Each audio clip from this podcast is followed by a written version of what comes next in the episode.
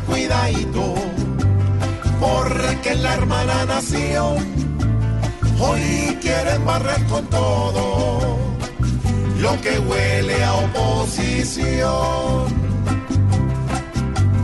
Como se voló le desma todo lo que del se alberga, quieren llevarlo a la cárcel, cogiéndole hasta la vergadito,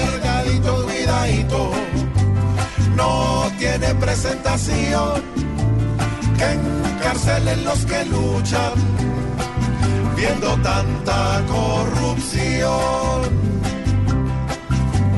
Maduro estando en el mundo solamente ratifica que quiere acabar con todo, para luego hacerse el maridadito, payaso dictador no puede hacer de una tierra solo sangre, hambre y terror. ¿Le qué? Le desmaya está en España y en esta nueva ruta puede gritar sin problema. Maduro es un hijo de cuidadito, cuidadito.